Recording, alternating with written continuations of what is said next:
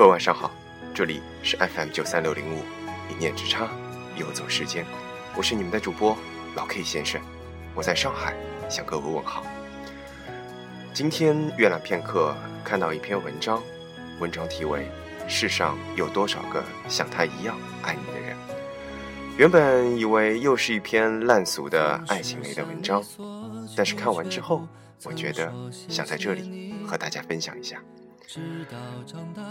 六月十五日，父亲节，让我们记住这个日子。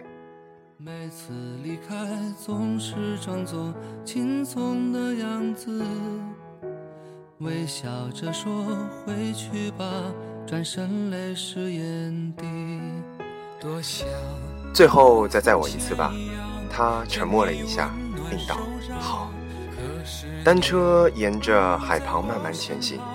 我坐在后座，抱着他的腰，头默默靠着他沾满了泪水的背背。迎面吹来的风带着阵阵海水的味道。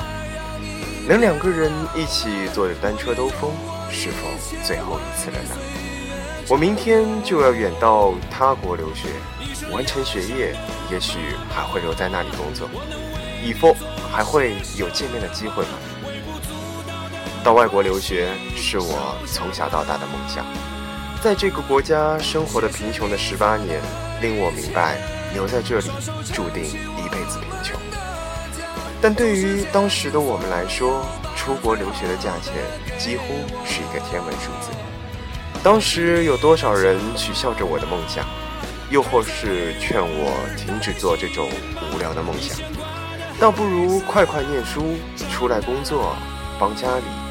进行一点补助，而只有他，没有反对，没有责备，我怎么做这样一个愚蠢的白日梦？只是默默地抚摸着我的头，说了声好。从我告诉他我的梦想之后，他就拼了命地找工作，除了本来的正职，还做了好多份兼职。看着他愈发劳累的面庞，我强忍泪水，却没有说过什么。我想，人都是自私的。为了梦想，我们总要做出牺牲。但为何牺牲的那个人并不是我？终于有一天，他因为劳累过度大病了一场。我着急的去送他去医院，他却死活不愿意去。原因竟然是会花很多钱。我的眼泪瞬时奔滴，哗哗如下。那天晚上，他发着高烧。我嚎啕大哭，说道：“我不去了，我不想去国外了，拜托你一定要那么好起来。”他不知所措地用头抚摸着我的脸，用沙哑的声音说道：“丫头，别哭，在你的梦想还没有现实之前，我哪里都不会去。”一个月后，他的病总算是好了起来，虽然他还想像以前一样不要命的工作。但我说不行。几番争执后，他只好答应每天只多做一份兼职，并每天准时吃饭、准时睡觉。我才满意的笑了。他看见我笑了，也跟着一起露出了久违的笑脸。在那之后，我比以前更努力的念书，往后每年的全校第一总是写着我的名字，为数不多的奖学金也总是归我所有。虽然不足以让我到国外，但也总算减轻了他一定的负担。同学们跑来问我读书的秘诀，我只说：想着你最爱的人，努力奋斗吧。终于，在我高中毕业的那一年，我们存够了钱，足够买一张往加拿大的单程机票和缴费我一年大学的生活费。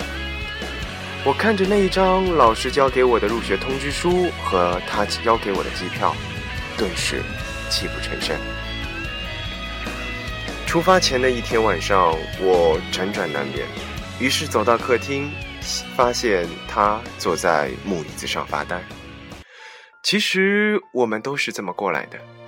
他看见我，似乎有一些诡异，简简说道：“丫头，凌晨两点。”怎么还不去睡觉？你明天还得早起呢。我睡不着，我反问：“那你怎么还不去睡？”他道：“和你一样。”接下来就没有人再说话了。他沉默坐在椅子上，我沉默地站着。我看了看放在门边的单车，突发奇想说：“我们出去兜风吧。”要是普通人，一定以为我是疯了吧？凌晨两点钟跑去兜风。可是他只是犹豫着，没有点头，也没有摇头。最后再载我一次吧，我央求道。他沉默了一下，应道好。我和他并肩站在海边，站了好久，谁也没有说要回去。直到我们看着初升的太阳，如此明媚耀眼，我似乎是看到了希望。他看向我，遗憾地摇了摇头：“丫头，真可惜，没有你，没能为你买一件新衣服。”不然你看起来会更加的漂亮。我一笑笑之，他笑着说：“我们回去吧，买件新衣服去。”拖着小小的行李，穿着新买的橘黄色连衣裙，我的心情却不像身上衣服的颜色一样明媚和激动。很快很快，我就能过上新的生活，虽然也许不是事事顺风。但总算是一个新的开始，但为何我的心情如此的沉重？他就这样静静的在机场陪了我两个小时，直到我要登机了，他才站起来给了我一个紧紧的拥抱，没有说一大堆离别的废话，只说了那一句：“再见，丫头。”这次我没有再掉任何一滴眼泪，只是。仰起头，看着天，微笑，对他说：“再见了，我亲爱的父亲，等我回来。”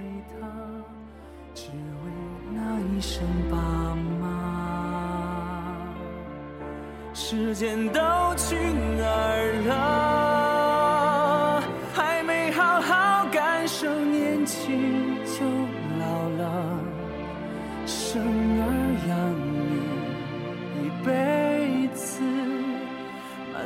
子都是孩子哭了笑了，时间都去哪儿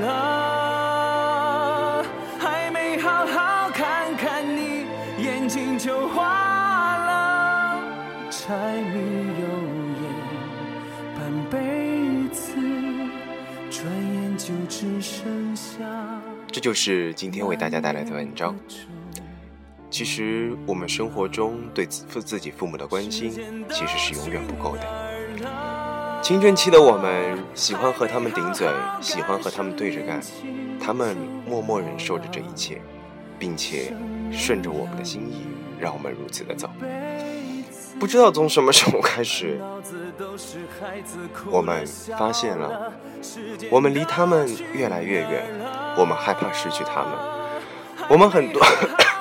我们愿意用更多的时间和他们团聚，和他们见见。渐渐的，我们会回顾到最初，就像我们还是孩提时代，他们对我们关怀的一般一样。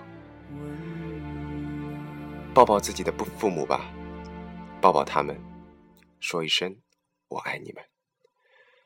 感谢各位今晚的聆听，我们下期再见。